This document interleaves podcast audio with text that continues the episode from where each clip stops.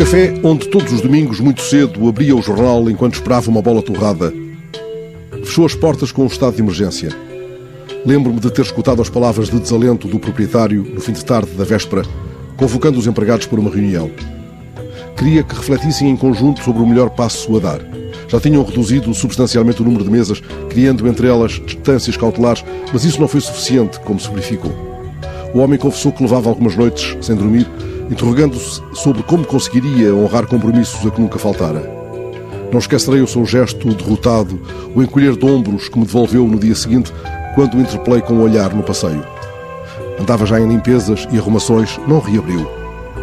Ontem descobri o quanto os meus domingos foram feridos na asa matutina, enquanto não puder retomar esse momento inaugural, a forma de culto sem a qual parece desvanecer-se toda a prometida felicidade do ócio com o seu cortejo de vagarosas e enriquecedoras descobertas.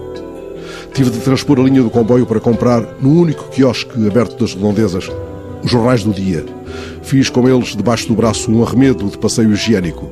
Descobri, desse outro lado da linha, entretanto, uma padaria que abre mais cedo. Segui caminho com os jornais e o pão. Atravessei o parque, onde tantas vezes me sentei ao sol, lendo umas páginas de um livro. Agora os bancos do parque estão vedados por fitas que parecem sinalizar um local de crime. Em todo o breve percurso encontrei uma dezena de luvas antivírus abandonadas no chão. Mantenham-se seguros, em breve estamos juntos, proclama um mupi dos Nós Alive, junto à estação, reproduzindo parte da letra de uma canção dos Davizel. Todo o mundo há de ouvir, todo o mundo há de sentir. Tenho a força de mil homens para o que há de vir. Ao lado, sentado no chão, com a sua lata de moedas, está o cego que me disputa aos domingos a precedência madrugadora. Ontem reparei que tem um novo método de abordagem. Quando sente passos por perto, diz: Lavai bem as mãos. É o seu modo de dizer: Não laveis daqui as vossas mãos.